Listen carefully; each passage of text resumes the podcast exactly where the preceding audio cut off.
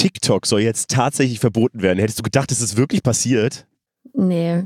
Aber es soll tatsächlich passieren. Also wir haben da jetzt schon mal vor ein paar Wochen drüber geredet, dass es möglich mhm. wäre, weil der US-Bundesstaat Montana hat dieses Gesetz eben schon mal vorgelegt. Der Gouverneur musste es noch unterschreiben und das hat er jetzt tatsächlich gemacht. Das heißt, diese eine Million Menschen, die da in Montana wohnen, dürfen ab dem 1. Januar 2024 kein TikTok mehr downloaden und es darf nicht in den App Stores angeboten werden. Und das finde ich schon tatsächlich relativ krass, weil ich hätte nicht gedacht, dass das passiert. Nee, ich auch nicht. Ich denke mir auch, dann laden jetzt wahrscheinlich halt bis zum 1. Januar 2024 noch alle, alle nochmal ganz ordentlich TikTok runter. Ich finde es grundsätzlich auch generell schwierig, Plattformen komplett zu verbieten. Und man fährt so über die Grenze und lädt sich dann da runter und dann kann man es ja genau. Es wird ja begründet damit, dass die chinesische Regierung vielleicht mit TikTok eben überwacht die Bürger der USA. Ich glaube, da kann man jetzt nicht also man weiß es nicht, aber äh, es ist jetzt nicht so völlig aus der Luft gegriffen, dass das vielleicht passieren könnte, äh, genauso wie es überall passieren könnte. Aber ähm, ja. es liegt schon auch diese Vermutung nahe, dass es eigentlich um was anderes geht. Dass es eigentlich darum geht, dass man die US-amerikanischen Plattformen irgendwie stärken will und dass man eben nicht will, dass äh, jetzt eine chinesische Plattform äh, so den, den Markt dominiert, da was das angeht. Und dass man lieber, wenn man es TikTok verbietet, dann gehen die Leute halt zu Instagram. Ich schätze mal, dass das eine der Hoffnungen ist, die da auch hinterstecken, oder? Ja, das kann gut sein, aber ich finde es blöd, wenn es dann so anders verkauft wird, weil so wäre doch das naheliegende Argument eigentlich zu sagen, na, dann kümmert euch lieber um euren Datenschutz. Mhm. Aber wenn es darum eigentlich gar nicht geht, dann finde ich, kann man auf der Basis halt dann auch überhaupt gar nicht mehr argumentieren. Voll. Ich bin mal gespannt, ob es wirklich so kommt, weil ich meine, es klagen jetzt schon die Ärzte dagegen. Und ich könnte mir auch vorstellen, dass das für, vor Gericht nicht unbedingt standhält, weil es ja schon ein wirklich harter Einschnitt ist einfach. Aus der Funkzentrale in Mainz, das ist, was die Woche wichtig war. Hi,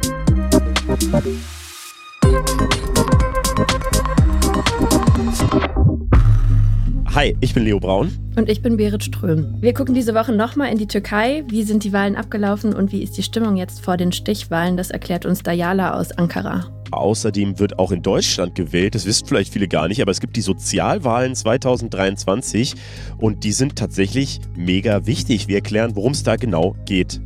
Und bevor wir loslegen, wenn ihr euch wundert, dass ich gerade so ein bisschen komisch klinge, das liegt nicht nur daran, dass ich ja leicht erkältet bin, sondern vor allem auch daran, dass wir diese Woche was ganz Besonderes machen mit unserem Team hier aus der Funkzentrale. Ähm, wir haben nämlich uns zu 20 eine Hütte in Italien gemietet, in der Toskana und arbeiten diese Woche von hier aus, was richtig nice ist, was leider nicht der beste Zeitpunkt war, weil das Wetter hier richtig schlecht ist und die ganze Woche regnet und richtig kalt ist und so. Aber äh, es ist trotzdem cool, weil wir uns so selber also Workshops organisiert haben und uns gegenseitig halt Sachen beibringen, weil jeder kann ja was anderes und wir tauschen uns hier gerade ganz viel aus und überlegen, wie die Vision von Funk ist, wie es weitergeht und so. Das ist total cool. Und ähm, wichtig, ich muss glaube ich betonen, dass wir uns das Ganze privat organisiert habe und privat bezahlen, diese Hütte hier und so. Äh, das ist wirklich ein privates Event, aber deswegen sind wir, also deswegen bin ich gerade in Italien und weil wir nicht so wahnsinnig gutes Internet haben, dummerweise, in unserer Hütte, ähm, sitze ich gerade auf einem Parkplatz vor einem Supermarkt im Auto. Und äh, deswegen äh, wundert euch nicht, wenn jetzt vielleicht irgendwie jemand hupt während der Folge oder so. Das kann gut passieren. Ich äh, beobachte hier auf jeden Fall die Leute, die so mit den Einkaufswagen raus und reingehen. Funk-Podcast Extreme. Ist so. Wir starten mal rein, was diese Woche am meisten gegoogelt wurde. Und zwar 100.000 Google-Suchanfragen oder mehr hatten diese Woche die Türkei-Wahl. Die wurde über eine Million Mal gegoogelt. Da sprechen wir gleich nochmal ausführlich drüber. Deswegen springen wir jetzt direkt weiter zur nächsten Google-Suchanfrage. Ja, und zwar ist das die Wahl in Bremen letztes Wochenende. Diese Woche geht es wirklich sehr viel um Wahlen und Abstimmungen, habe ich das Gefühl. Mhm. Da hat die SPD mit fast 30 Prozent die Landtagswahlen gewonnen. Das liegt aber vor allem an dem ähm, Bürgermeister Andreas Bovenschulte oder auch Bovi genannt. Der ist in Bremen und Bremerhaven sehr beliebt und seit vier Jahren schon Bürgermeister und darf das jetzt auch die nächsten vier Jahre bleiben. Hinter der SPD liegt die CDU mit gut 25 Prozent und auch die Linke konnte sich mit knapp 12 Prozent ganz gut halten. Dafür lief es für die Grünen und die FDP nicht so gut. Die FDP musste sogar bangen, überhaupt in den Bremer Landtag einziehen zu dürfen. Mhm. Aber was das Spannende an der Wahl eigentlich war, da wurde nämlich auch schon vorher ziemlich viel drüber berichtet, weil die AfD nicht antreten durfte. Die konnte sich nämlich nicht einigen. Wegen interner Streitereien konnten die keine gemeinsame Wahlliste zusammenstellen und deswegen haben sie hm. zwei eingereicht, aber das ist halt eigentlich nicht zulässig. Ja, und davon hat dann eine ganz andere Partei ziemlich profitiert, die ich persönlich vorher noch gar nicht auf dem Schirm hatte, und zwar die Partei Bürger in Wut. Die haben dadurch jetzt knapp 11 Prozent erreicht, in Bremerhaven sogar 21 Prozent. Ich finde den Namen so verrückt, weil ja. Ja, es gibt ja diese Wutbürger und jetzt nennen die sich einfach Bürger in Wut. Ich kannte die halt auch gar nicht, aber die gibt es anscheinend mhm. schon seit 2004. Die selbst verorten ja. sich zwischen der CDU und der AfD und geben ja eben an, dass sie eine wertkonservative und liberale Wählervereinigung seien. So, aber ich finde, der Name lässt schon darauf schließen, dass es da ein bisschen härter zugeht, oder? Ähm, also sie wollen sich eigentlich schon von der AfD abgrenzen, haben aber ganz eindeutig davon profitiert, dass jetzt eben die AfD in Bremen dieses Jahr nicht angetreten ist. Mehrere ehemalige AfD-Mitglieder sind jetzt auch Teil bei diesem BIW. Ein anderer Listenkandidat hat schon an rechtsextremen Aufmärschen teilgenommen. Der wurde allerdings von der Liste auch ausgeschlossen. Inhaltlich liegt der Schwerpunkt bei der Verbrechensbekämpfung und der inneren Sicherheit, in dem Zusammenhang auch die Frage von Zuwanderung. Laut Infratest DIMAP haben 68 Prozent der befragten Leute angegeben, die Partei aus Enttäuschung über andere Parteien gewählt zu haben. Und die BEW waren selbst jetzt von diesen krassen Wahlergebnissen überrascht, wollen sich aber jetzt mit dem Parteibündnis Deutschland zusammentun und ihren Wirkungskreis über Bremen hinaus erweitern. Ich finde es total verrückt, dass niemand darüber nachgedacht hat, dass wenn man die AfD nicht wählen kann, dass natürlich die Leute dann irgendwo anders hingehen gehen. Voll, das zeigt, finde ich aber auch, dass dieses, es wird ja immer mal wieder über ein AfD-Verbot zum Beispiel geredet.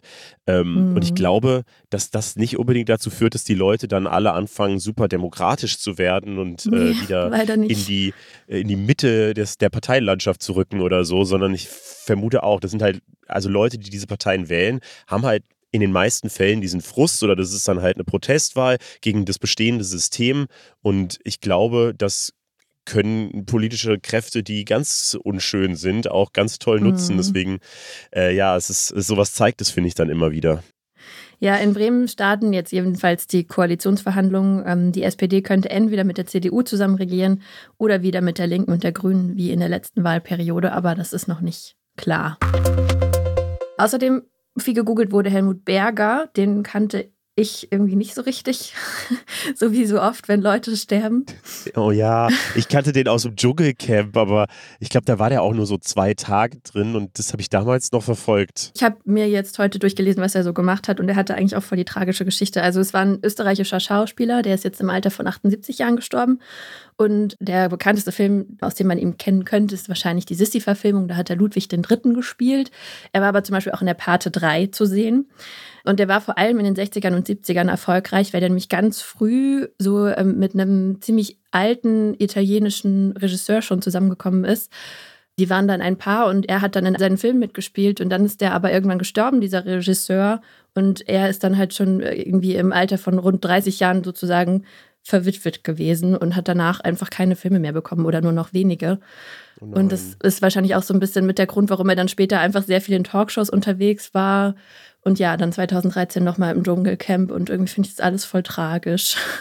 Ja, aber es erklärt auch, warum der hier in Italien auch 100.000 Mal gegoogelt wurde. Weil mir, mhm. ich habe das auch nochmal gerade geguckt, so wer was wurde 100.000 Mal gegoogelt. Und dann ist es ja immer direkt auf dem Standort, wo man gerade ist, eingestellt. Und in Italien war der eben auch äh, bei 100.000 dabei, was ja auch schon zeigt, dass er wirklich international irgendwie eine Bekanntheit hat. Viel gegoogelt wurde außerdem Christi Himmelfahrt. Und du hast es ja wann war das? Beim 1. Mai, glaube ich, schon angekündigt, dass diese Feiertage ja. immer gegoogelt werden. Mhm. Und äh, ja, ich habe jetzt tatsächlich auch nochmal nachrecherchiert, äh, was an Christi Himmelfahrt passiert ist. Das ist ja jetzt relativ selbsterklärend. Christus ist in den Himmel hochgefahren.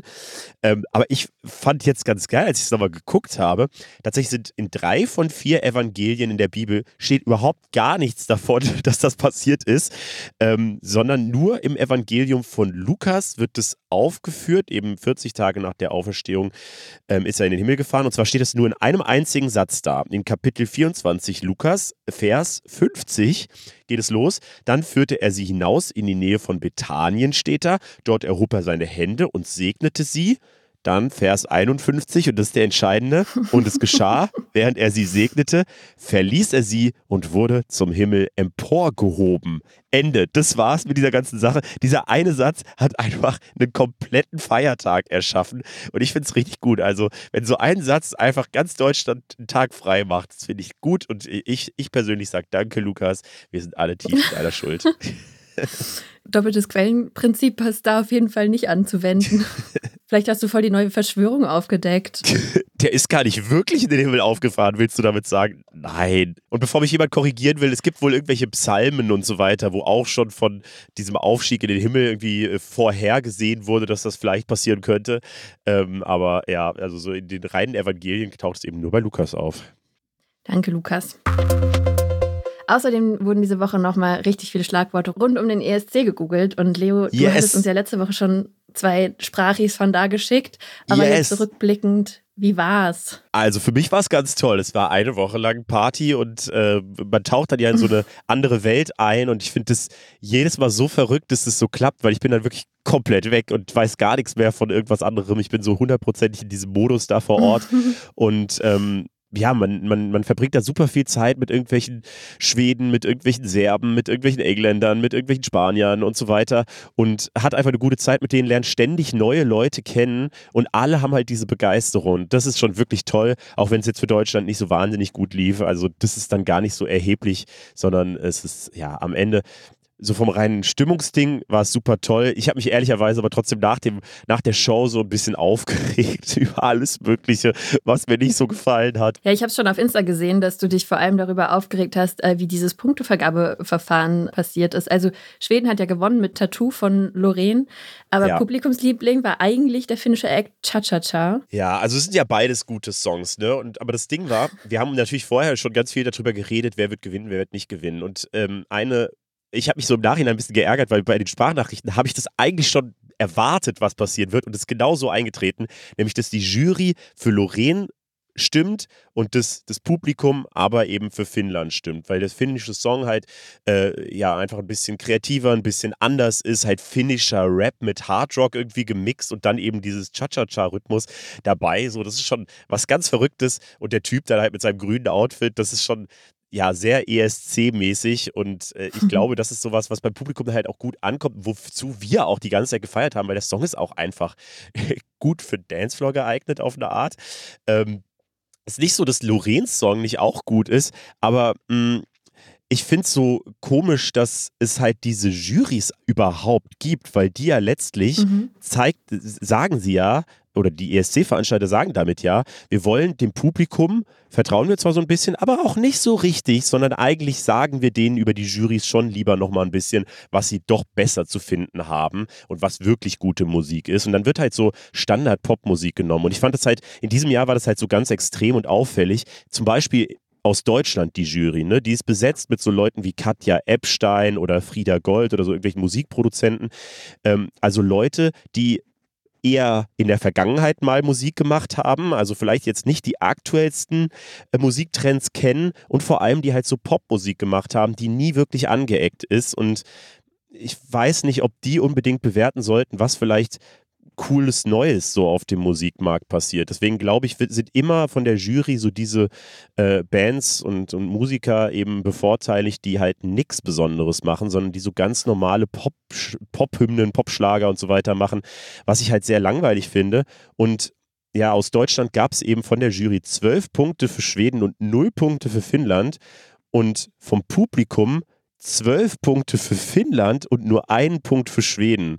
Tatsächlich Krass. hat aus ganz Europa kein einziges europäisches Land hat zwölf Punkte an Schweden gegeben in diesem Public Vote. Und äh, von der Jury haben eben sehr, sehr, sehr viele Länder zwölf Punkte gegeben. Und das finde ich, also dass diese Differenz so riesengroß ist, finde ich schon äh, richtig absurd irgendwie. Ähm, ja, weil es eben, finde ich, zeigt, dass dass die Jurys da offensichtlich nicht so wirklich den Massengeschmack treffen. Und ich weiß nicht, ob das so der Anspruch daran sein sollte. Aber die gibt es ja noch nicht seit immer, diese Jurys, ne? Die wurden ja erst mhm. irgendwann eingeführt. Warum überhaupt? Ja, ich glaube tatsächlich, dass da Deutschland gar nicht so einen kleinen Part gespielt hat, weil es gab ja, mh, hm, also ich glaube, die gibt es jetzt so seit 15 Jahren ungefähr. Und damals mhm. war immer so der große Vorwurf, dass die Ostblockstaaten, wie die Bildzeitung sie nennt, ähm, also die Länder der ehemaligen Sowjetunion oder Jugoslawien mhm. oder so, dass die sich gegenseitig die Punkte zuschieben, weil die natürlich sich gut kennen, weil die eng beieinander liegen, weil die früher mal eine, ein Land waren, so oder zwei Länder. Und mhm. ähm, man sieht ja schon auch, dass, dass irgendwelche Nachbarländer sich halt gegenseitig die Punkte zuschieben. Und ähm, das wollte man halt verhindern. Was ich halt albern finde, weil erstens sieht man an diesen Jurypunkten, dass das überhaupt nicht funktioniert. Also es ist nach wie vor so, dass sich die Nachbarländer gegenseitig die Punkte zuschieben. Und zweitens passiert es ja nicht nur in Osteuropa, sondern Deutschland und Österreich schieben sich ja die auch die Punkte hin und her. Die skandinavischen Länder schieben sich die Punkte hin und her. Also diesen, diesen Effekt gibt es halt überall. Und wenn es halt der Wunsch von Österreichern ist, dass sie den deutschen Song halt cool finden, warum lässt man die dann nicht machen? Und wenn halt äh, die Ukrainer den polnischen Song feiern, ist es doch schön so. Also ich verstehe immer nicht so genau, was das Problem dahinter ist. Aber es ist ja schon so, dass so ein bestimmter Stil bevorzugt wird, oder? Also ich habe schon das Gefühl, dass die Acts, die da antreten, die sind oft dann so, weiß nicht, so ein bisschen auch ja, auf ESC ausgelegt. Äh, ich dachte halt eigentlich auch, dass das mit Blood and Glitter von Lord of the Lost auch ganz gut funktionieren könnte. Es sah zumindest irgendwie so für mich so als Laien sehr nach einem ESC-Song aus. Aber die haben jetzt trotzdem auch den letzten Platz gemacht. Was denkst du, woran das gelegen hat?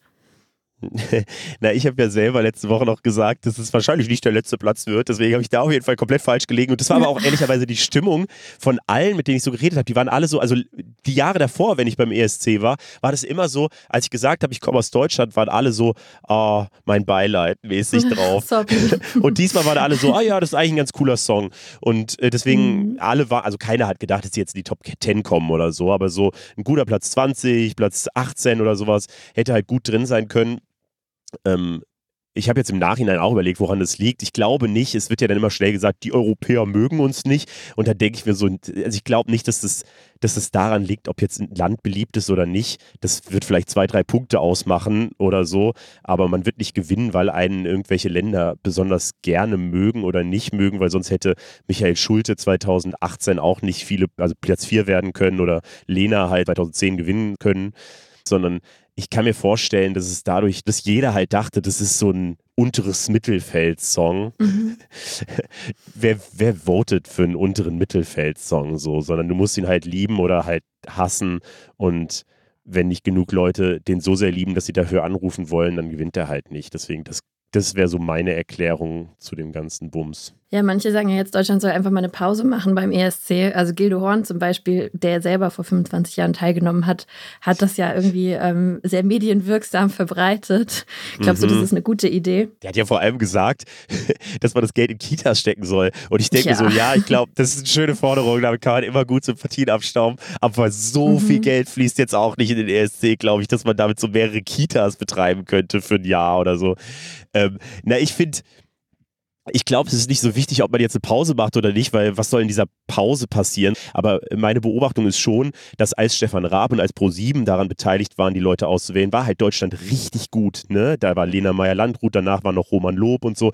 Das waren alles gute Platzierungen und dann hat der NDR das gemacht und seitdem gab es nur Michael Schulte einmal als gute Platzierung, ansonsten war es immer letzter oder vorletzter Platz. Das ist jetzt wirklich schon sehr lange so und ich finde, das zeigt einfach, dass dieses Auswahlverfahren nicht so besonders glücklich ist und ich würde mir jetzt wünschen, dass man das ganze Team austauscht und Leute, die halt einen jungen, coolen Vibe irgendwie da reinbringen, macht, dass die Show, die Vorauswahl nicht mehr von Barbara Schöneberger moderiert wird und das alles so dieses Piefige hat einfach, sondern das muss halt ja. eine coole, aktuelle, moderne Show sein und sich halt eher an aktuellen Casting-Standards irgendwie orientieren interessieren als an diesem rückwärtsgewandten, wir wollen halt äh, alte Leute irgendwie glücklich machen damit. So, und ich glaube, ja, solange das sich nicht ändert, solange sich dieses ganze Auswahlprozess nicht ändert und das Image, was das Ding hat, ähm, wird es halt nichts. Ich habe aber schon das Gefühl, dass dieses Jahr, also zumindest aus meiner Wahrnehmung heraus, der ESC wesentlich präsenter war in den Medien und vielleicht ist das ja schon mal ein kleiner Anfang. Voll. Kann auch an TikTok liegen, ne? Die sind ja sehr stark im, im ESC-Game. Ja. Und ich finde, diese Biose ist surprising auf eine Art, weil das eine so eine sehr alte öffentlich-rechtliche Fernsehinstitution ist und das andere halt eine moderne App aus China. Aber die passen hervorragend zusammen. Das ist nämlich, beide brauchen genau das, so äh, Musik, irgendwie Auftritte, die irgendwie verrückt sind und dann auch dieser Kerja, der, der, äh, der finnische, ähm, der ist auch einfach ein richtig lustiger Typ auf TikTok. So, deswegen, äh, das, das, könnte, finde ich, auch gerade sehr stark dazu beitragen, dass es nochmal so einen ganz anderen Vibe kriegt, diese Veranstaltung. Das war's mit den Google-Suchanfragen diese Woche und wir machen jetzt weiter mit den anderen Themen. Der Energiestaatssekretär im Bundeswirtschaftsministerium, Patrick Greichen, über den wurde ja viel geredet in den letzten Wochen und mhm. wir haben ja mhm. auch schon über den geredet und der muss jetzt tatsächlich seinen Posten räumen. Also es gab ja sehr, sehr viel Stress für ihn und eben auch für Robert Habeck, seinen Chef, äh, wegen der sogenannten Trauzeugenaffäre. Nochmal kurz zusammengefasst, Greichen hatte am Auswahlverfahren des neuen Chefs der deutschen Energieagentur DENA teilgenommen, obwohl einer der Bewerber sein Trauzeuge gewesen war. Als es öffentlich wurde, hat der neue DENA-Chef sein Amt zwar nicht gar nicht erst angetreten. Greichen bzw dem Wirtschaftsministerium wurden aber eben Vetternwirtschaft vorgeworfen und dann wurde immer mehr aufgedeckt, dass es ganz viele Fälle von ja, Vetternwirtschaft oder irgendwie äh, Bevorteiligung von Freunden und Familien und so weiter gab. Und ähm, ja, da wurde es äh, wurde sehr viel drüber diskutiert. Eigentlich hat sich Wirtschaftsminister Habeck dann am Anfang auch äh, ihn aber trotzdem nochmal erstmal in Schutz genommen. Jetzt wurden aber nochmal zwei weitere Vorgänge geprüft und da kam dann raus, dass Greichen sich in mindestens zwei weiteren Fällen nicht nicht an die Compliance-Regeln gehalten hat. Das hat Habeck diese Woche in einer Pressekonferenz dann als den einen Fehler zu viel bezeichnet und Greichen wird jetzt in den einstweiligen Ruhestand versetzt. Die Opposition sieht das alles sehr, sehr, sehr kritisch. Schon nach dem ersten Vorwurf hat die Union von, Zitat, grünen Clanstrukturen gesprochen. Jetzt fordert sie eben eine Offenlegung der Compliance-Regeln im Wirtschaftsministerium und auch die AfD zum Beispiel hat da sehr hart gegen geschossen. Ähm, Greichen war unter anderem auch für die Umsetzung der Energiewende eben verantwortlich, gilt er als sehr, sehr wichtiger Berater und Funktionär im Wirtschaftsministerium und äh, hat eben auch an diesem Heizungsgesetz mitgearbeitet. Das stellen Union und FDP jetzt auch noch zusätzlich in Frage. Ähm, die waren ja schon vorher sehr dagegen, dass eben ähm, ja, die Heizungen, dass es eben keine neuen Heizungen mehr eingebaut werden dürfen ab 2024, die äh, nicht aus regenerativen Energiequellen betrieben werden. Und das könnte jetzt wieder aufgemacht werden, dieses ganze Thema.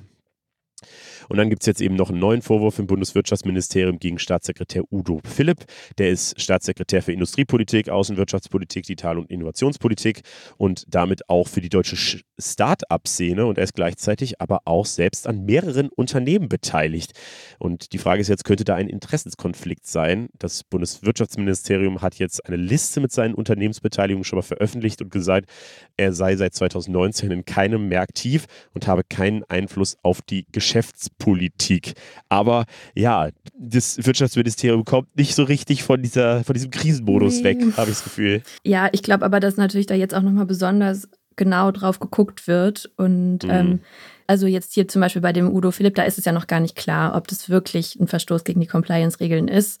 Da muss man dann vielleicht auch erstmal noch ein bisschen abwarten und ähm, ist natürlich klar, dass die Opposition jetzt versucht, alles Mögliche irgendwie auszugraben obwohl die vielleicht eigentlich auch nicht unbedingt diejenigen sind, die in dem Fall eine weiße Weste haben, aber trotzdem, ähm, ja, finde ich das spannend, wie dann da gegenseitig so, so rumgemäkelt wird, einfach nur um Sachen zu blockieren. Ja, um dann wieder den eigenen Vorteil rauszuziehen. Aber man muss schon auch sagen, ja. ja, es ist schon wirklich unprofessionell. Und allein diesen Eindruck immer zu erzeugen, dass da vielleicht unlautere Motive hinterstecken, nach welche Posten wie vergeben werden und so. Das ist einfach nicht cool. Und ich habe jetzt auch mehrfach mhm. gelesen, so dass ja, irgendwie, keine Ahnung, Umwelt- oder Klimapolitik war halt lange Zeit kein besonders super wichtiges Thema in der deutschen Politik. Ja. Und damit waren es halt nur so ein, gab es halt nur so eine Handvoll oder so ein paar Experten und Leute, die da wirklich sich auskennen und politische Forderungen erhoben haben und so. Und dann ist irgendwie klar, wenn das Thema jetzt plötzlich so eines der wichtigsten plötzlich ist, dass die ja, dass die dann eben jetzt auch in verantwortliche Positionen gehoben wurden. Das kann ich irgendwie auf der einen Seite nachvollziehen, aber auf der anderen Seite macht es halt transparent, sagt es halt vorher, macht es halt öffentlich und äh, erweckt eben nicht diesen Eindruck, dass da hinter, in Hinterzimmern irgendwas gemauschelt wird und so, weil das will wirklich niemand. Ich frage mich aber auch so ein bisschen, was da aus Versehen passiert ist und was nicht. Was natürlich trotzdem total tragisch wäre, mhm. wenn sich die Leute da einfach keine Gedank Gedanken drum machen. Aber ja, also gibt auf jeden Fall kein gutes Bild ab. Voll. In der Türkei wurde ja am Sonntag gewählt und da gucken wir jetzt nochmal ein bisschen genauer drauf, weil ja, diese Wahl kann wirklich sehr viel entscheiden und die Türkei ist ja einfach auch für Deutschland ein mega wichtiges Land. Einmal ist es ja ein sehr enger Partner natürlich. Zusammen, wir sind zusammen in einem Militärbündnis NATO, wir haben wirtschaftlich super viel Austausch und auch politisch hängt viel einfach, also arbeiten wir viel mit der Türkei zusammen. Zum Beispiel das EU-Flüchtlingsabkommen ist, glaube ich, so das präsenteste Beispiel aktuell. Und dann muss man sich, glaube ich, auch immer wieder klar machen, dass einfach in Deutschland 1,5 Millionen wahlberechtigte Menschen aus der mhm. Türkei hier wohnen. So was, also die, die Einwohnerzahl ist ja ungefähr gleich zwischen Deutschland und der Türkei.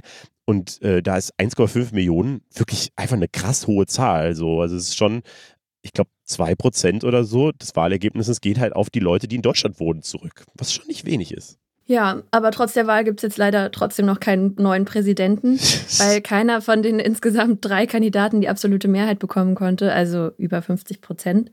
Wir haben ja letzte Woche auch schon mit der Istanbul-Korrespondentin Katharina Willinger drüber gesprochen und es lohnt sich auch wirklich da nochmal reinzuhören, wenn man nochmal ein bisschen mehr Hintergründe über diese Wahl wissen will. Und ja, jetzt ist es halt so, zwischen den zwei größten Kandidaten, also dem aktuellen Präsidenten Erdogan und dem Oppositionskandidat Kilic Darulu, gab es ein richtig krasses Kopf-an-Kopf-Rennen. Das war auch schon vorher klar, dass es zwischen den beiden eigentlich stattfinden wird. Und obwohl Kilic Darulu zumindest kurz vor den Wahlen in den Umfragen vorne war, hat jetzt Erdogan im ersten Wahlgang doch ein paar mehr Stimmen geholt. Also da steht es jetzt 49 gegen 45 Prozent. Aber für keinen von den beiden die absolute Mehrheit, weil unter 50 Prozent. Und deswegen müssen die beiden jetzt am 28. in einer Stichwahl gegeneinander antreten. Ja, wir, wir wollten jetzt nochmal kurz gucken, ja, wie diese Wahlen so abgelaufen sind. Wir haben uns ja letzte Woche schon gefragt, wie es überhaupt freie Wahlen in so einem autoritären Staat geben kann. Also die Türkei ist ja immer mehr unter Erdogan in so eine autoritäre Richtung geschwenkt. Und tatsächlich so komplett frei waren diese Wahlen wohl gar nicht. Also die EU hat WahlbeobachterInnen in die Türkei geschickt, die die Wahl begleitet haben. Und die haben zumindest ein bisschen was zu kritisieren einerseits muss man sagen, so, die, dass die Wahlen jetzt systematisch manipuliert oder gefälscht wurden, das konnten sie eben nicht feststellen, aber sie prangern an, dass es so eine intransparente Art und Weise gibt, wie die oberste Wahlbehörde die Ergebnisse präsentiert hat und sie fordern eben, dass das Ende Mai bei der Stichwahl verbessert wird. Insgesamt war die Wahlbeteiligung sehr hoch. Das waren 89 Prozent, wovon wir hier, glaube ich, auch nur träumen können. Ja. Was auch erstmal ein gutes Zeichen ist. Aber mh, hm, in diesen Erdbebengebieten war sie sehr niedrig und da gab es ja eine gewisse Unzufriedenheit damit, wie äh, das so gelöst wurde. Deswegen ist es schon auch irgendwie interessant.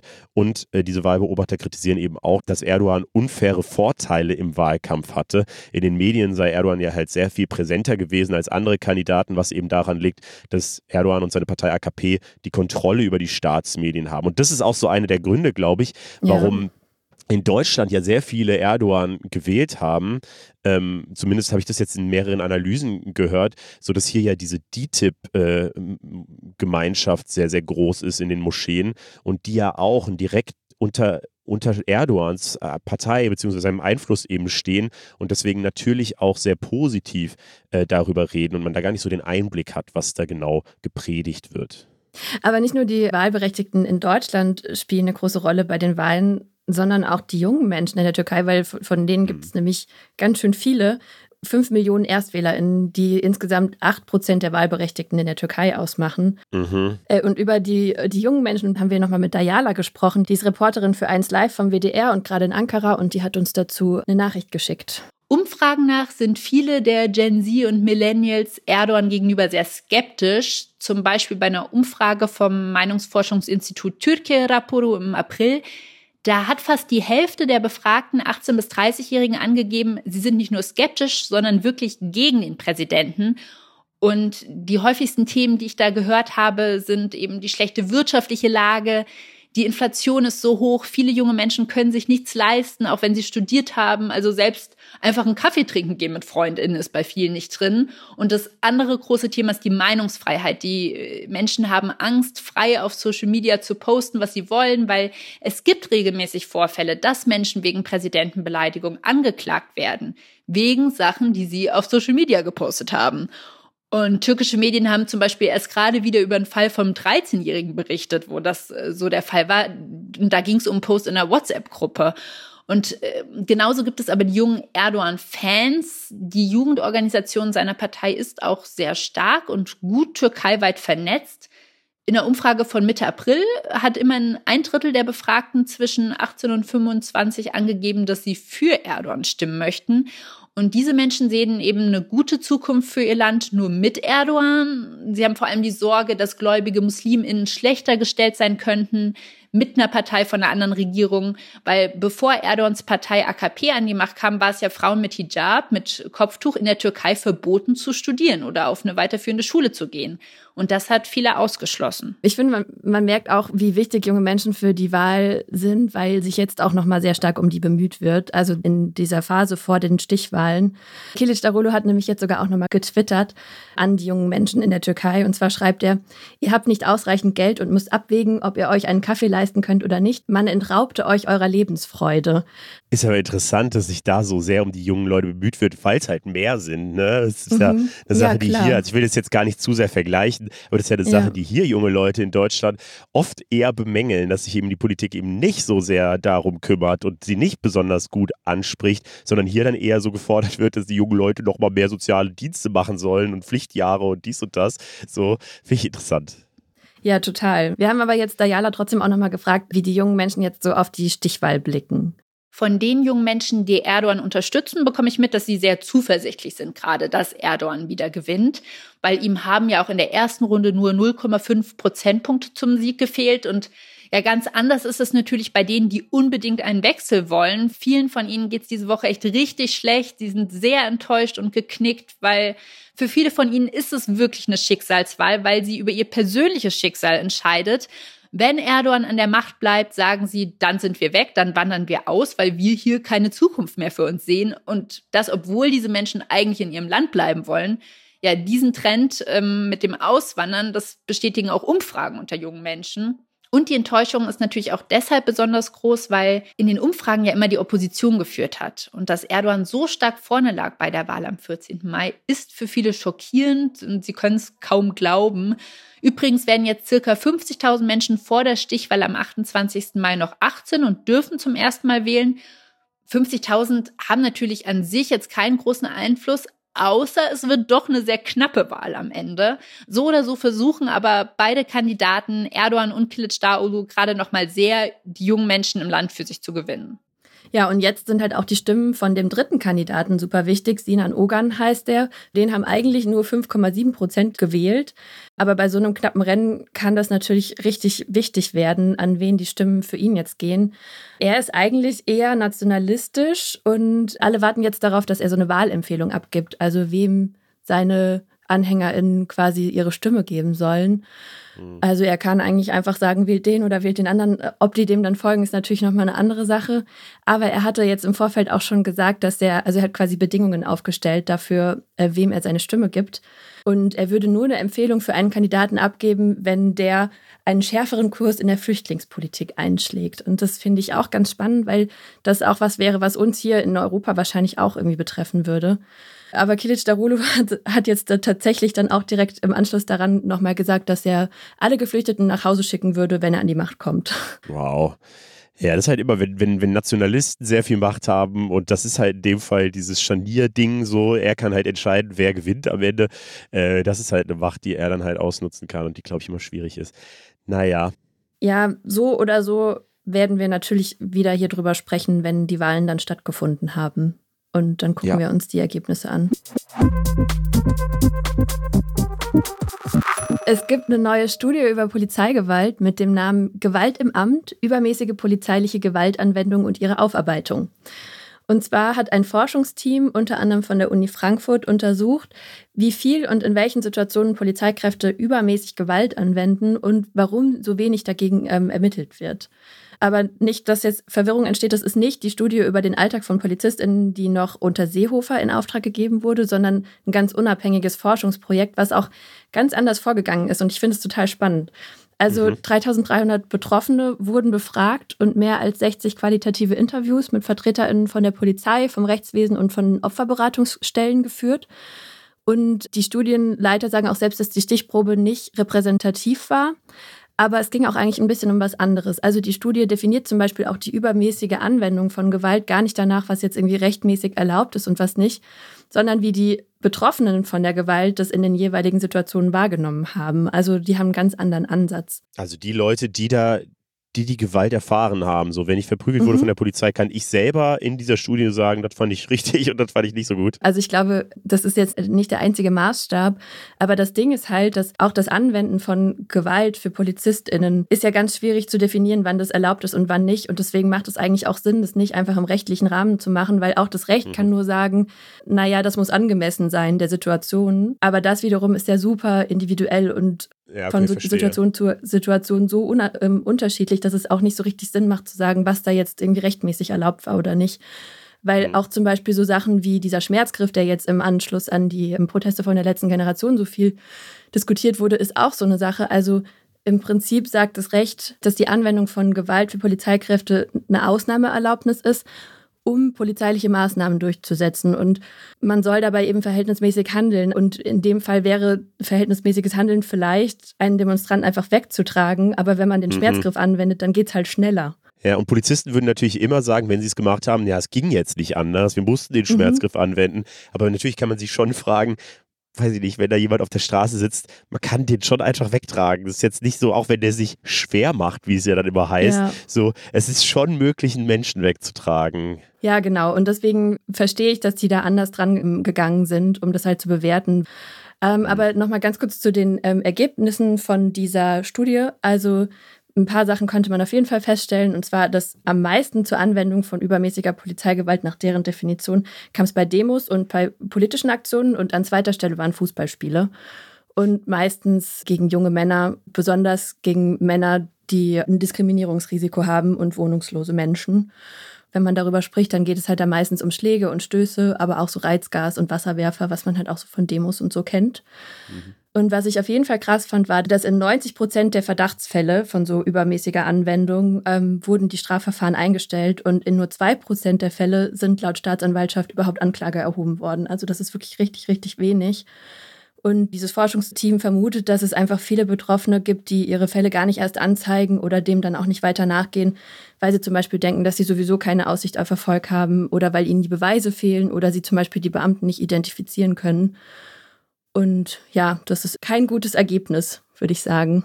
Hm, das ist äh, natürlich so dieses Problem, dass man, wo zeigt man es an bei der Polizei? Das heißt, man müsste dann sagen, die Polizei muss gegen sich selber ermitteln und mhm, im besten Fall ja. tut sie das natürlich. Also so sollte so ein System funktionieren. Aber ich kann schon auch verstehen, dass Leute dem nicht unbedingt trauen, oder? Ja, klar. Also das gibt auf jeden Fall nicht nur in der Wahrnehmung, sondern dann auch in der tatsächlichen Aufarbeitung ist das einfach das Problem, dass die Polizei theoretisch gegen die Polizei ermitteln müsste. Und eigentlich bräuchte es da halt irgendwie eine externe Stelle. Aber andererseits ist es halt auch so, dass es eben so schlecht nur aufgearbeitet wird, führt auch wieder zu dem Teufelskreis, wo Leute dann einfach starke Ohnmachtsgefühle entwickeln und natürlich auch der Polizei noch weniger vertrauen und der dann wieder misstrauischer entgegentreten. Hast du eigentlich schon eine Wahlbenachrichtigung bekommen? Ja, habe ich, aber ich muss zugeben, dass ich sie fast weggetan hätte, weil ich dachte, dass es Werbung war. Ja, das ging mir ganz genauso. Ich hatte die gesehen und wusste überhaupt nicht, dass ich damit abstimmen kann und so. Deswegen habe ich auch gedacht, das betrifft mich nicht, ist bestimmt irgendwie komisches Werbezeug oder so. Hätte es fast weggeworfen. Aber dann kam das Video von Mr. Wissen to Go mhm. raus, der, der gesagt hat, das ist eigentlich die wichtigste Wahl des Jahres. Es geht um die Sozialwahl, nämlich. Es ist die drittgrößte Wahl in Deutschland ähm, nach der Bundestags- und Europawahl. Und weil es die beide dieses Jahr nicht gibt, ist das die wichtigste Wahl des Jahres. Insgesamt 52 Millionen Menschen können da abstimmen. Das passiert alle sechs Jahre. Und es geht eben um wichtige Entscheidungen zum Thema Gesundheit und Rente. Diese Wahl äh, hat nicht sich einen Termin, sondern sie läuft bis zum 31. Mai. Jetzt ist also Endspurt. Deshalb dachten wir uns, klären wir doch auch nochmal darüber auf, worüber da jetzt eigentlich genau abgestimmt wird und warum diese Wahlen auch für junge Menschen voll wichtig sind auch wenn sich das vielleicht erstmal relativ weit weg anhört. Deshalb sprechen wir mit Stefan Bratz darüber, der ist stellvertretender Pressesprecher der Deutschen Rentenversicherung. Äh, hi Stefan. Ja, hallo ihr beiden, grüße euch. Kannst du das denn vielleicht einmal erklären? Worüber wird denn da genau abgestimmt? Ganz konkret wird die Selbstverwaltung der Sozialversicherung neu gewählt. Denn ähm, ja, die Idee ist nicht nur bei der äh, Sozialversicherung so. Selbstverwaltung kennen wir ja aus Kommunen, kennen wir von Hochschulen, von Kirchen, von Rundfunkanstalten und eben auch von der Sozialversicherung. Bedeutet, die Sozialversicherungsträger, die Krankenkassen, die Rentenversicherung haben eigene äh, Selbstverwaltungsparlamente, Selbstverwaltungsgremien Und in diesem Jahr, wenn also die Vertreterversammlung der Deutschen Rentenversicherung Bund und die Verwaltungsräte der Krankenkassen, der Ersatzkassen werden neu gewählt. Also es sind so quasi die Parlamente von den Versicherungen.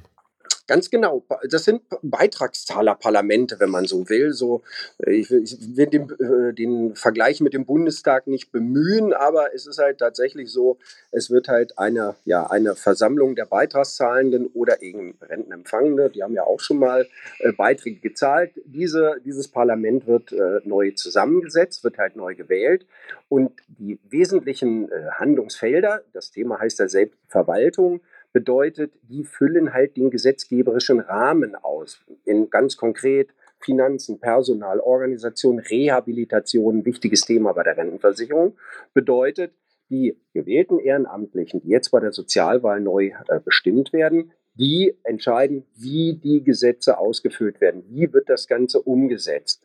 Und um mal ein konkretes Beispiel zu nennen, ähm, die Vertreterversammlung der Rentenversicherung verabschiedet beispielsweise den Haushalt. Ist der äh, zweitgrößte Haushalt nach dem Bundeshaushalt, 174 Milliarden Euro. Und mit ihrer Entscheidung, die eben die gewählten Ehrenamtlichen treffen, legen sie halt auch die Verwendung der Beitragsmittel fest.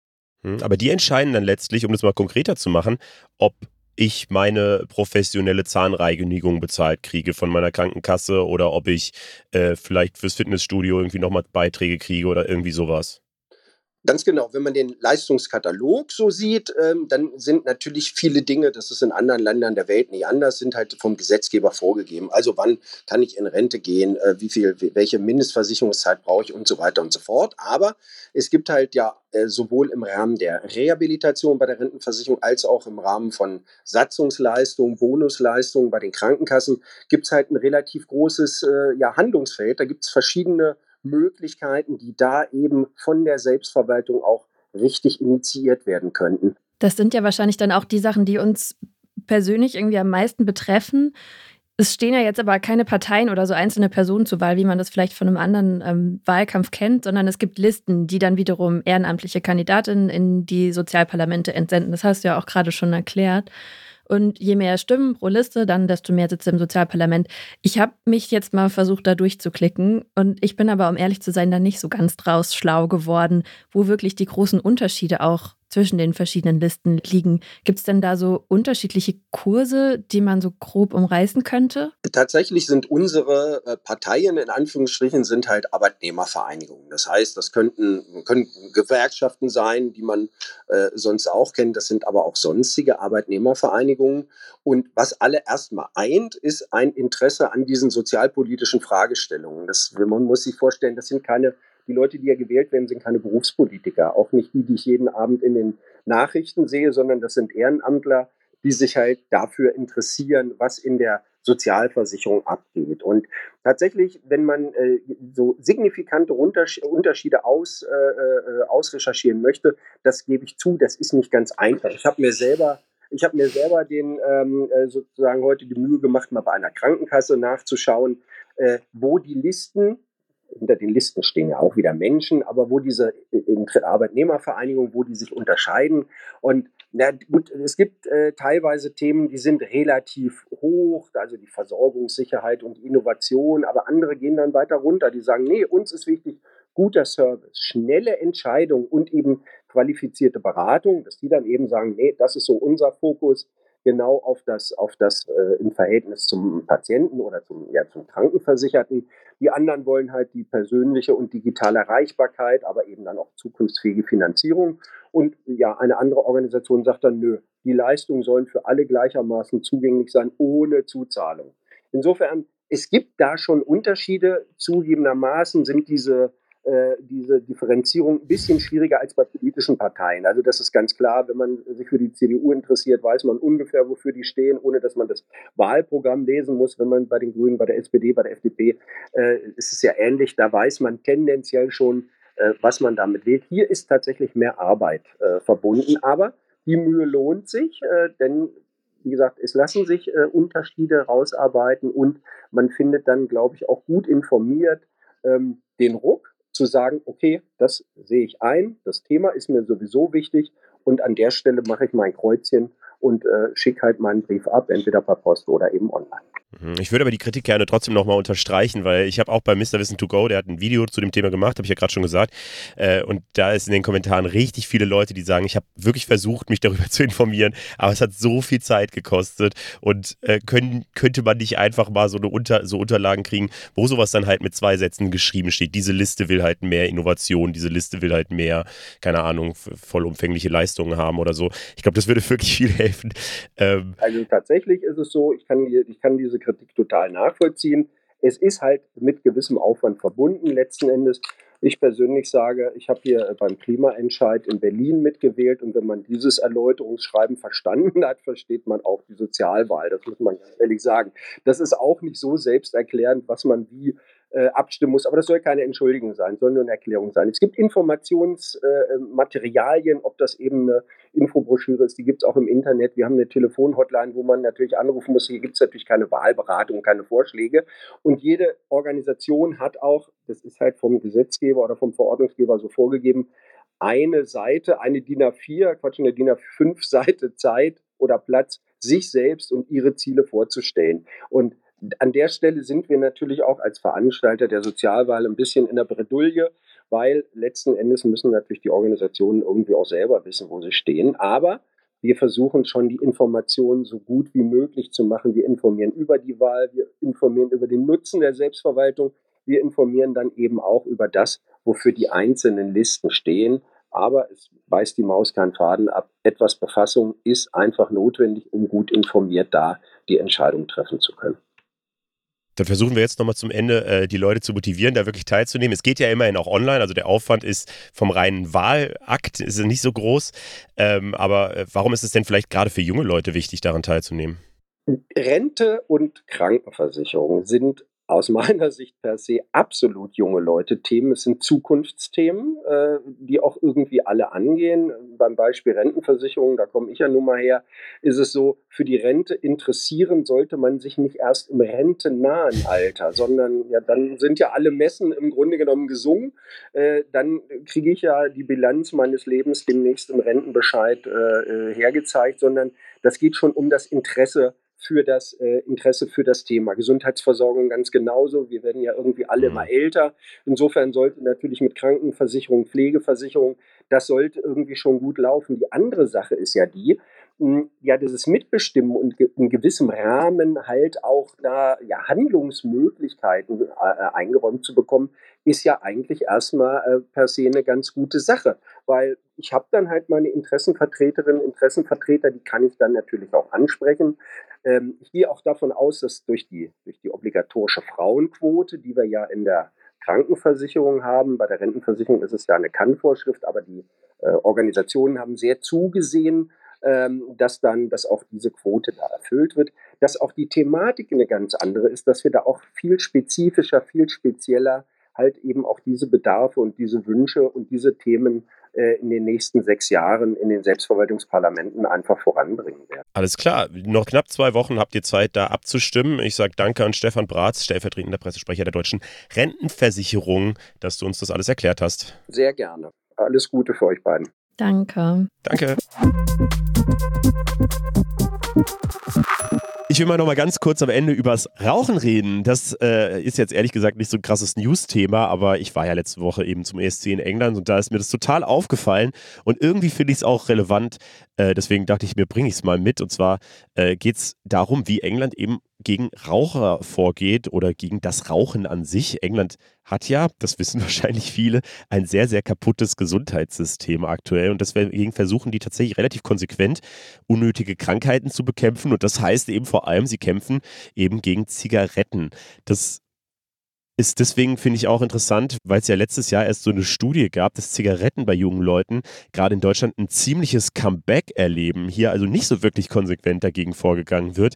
Ähm, und diese, ja, die Maßnahmen fand ich eben spannend. Das ist halt einmal, dass in England die Kippen einfach unfassbar teuer sind, so wenn man die kaufen will. Es darf keine Werbung geben. Und was ich halt nicht wusste, ist, dass auch Kioske und so Läden, die dürfen Zigaretten nicht mal öffentlich zeigen, weil das schon so als Werbung gilt. Also man muss wirklich in so einen Kiosk reingehen und sagen, hallo, ich hätte gern, was weiß ich, irgendeine Zigarettenmarke so und dann geben sie dir das so unter der Ladentheke durch und das fühlt sich dadurch wahnsinnig illegal an und es ist halt auch, ja, man, es verliert halt so ein bisschen diesen, diesen Anreiz, dass man das einfach sieht und dann kauft, was diesen Anreiz stattdessen sehr stark kriegt und das fand ich auch interessant, ist E-Zigaretten, also diese Vapes, die es überall gibt. Und tatsächlich wird es sogar gefördert von der Regierung. Also wer seit diesem Jahr äh, ist ein Gesetz beschlossen, dass Menschen, die mit dem Rauchen aufhören wollen, ein Vaping Starter-Set kriegen von der Regierung, weil die Theorie eben ist, ähm, laut irgendeiner Studie, die äh, das englische Gesundheitsministerium zu, äh, also gestartet hat, äh, sie sagt eben, dass Vaping 95 Prozent weniger schädlich ist als Kippen. Und ja, es ist immer noch gesundheitsschädlich, aber eben nicht so schlimm. Ähm, und man muss natürlich auch sagen, es ist besser für die Gesundheit vielleicht, aber zum Beispiel diese Einweg-Vapes sind ja mit ihrem Lithium-Ionen-Akku auch einfach wahnsinnig schlecht für die Umwelt. So, da scheint jetzt aber nicht so der Fokus drauf zu liegen, sondern eben halt um die Gesundheit der Bevölkerung zu verbessern. Und ja, ich finde es irgendwie faszinierend, weil es tatsächlich dazu geführt hat, also alle Leute, die aus dem United Kingdom kamen, mit denen ich so geredet habe, die haben tatsächlich nicht geraucht, sondern die haben halt ganz viel diese E-Zigaretten genutzt. Noch viel stärker, als ich das hier aus Deutschland kenne. Und ähm, ich stand in der Gruppe mit, von Leuten, wo auch geraucht wurde, mit normalen Zigaretten. Und es hat sich wirklich irgendwie dadurch super so angefühlt, als wäre das so, so ein alte Leute-Ding und als wären das irgendwie so, als wäre das so am Aussterben. Das fand ich ein richtig interessantes Gefühl irgendwie.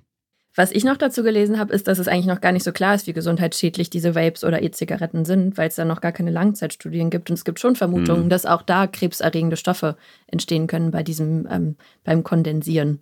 Die jetzt einfach zu verschenken, ein Starter-Kit zu verschenken, ist, glaube ich, echt nicht der richtige Weg. Also das ist ja wirklich auch nur eine Verlagerung von Sucht. Und ich weiß auch nicht, also ich kenne jetzt nicht die Zahlen, welche Suchtmittel das Gesundheitswesen wie stark finanziell belasten, aber da könnte man ja das Gleiche auch mit Alkohol machen oder so. Ja, ich glaube, das würden die auch machen.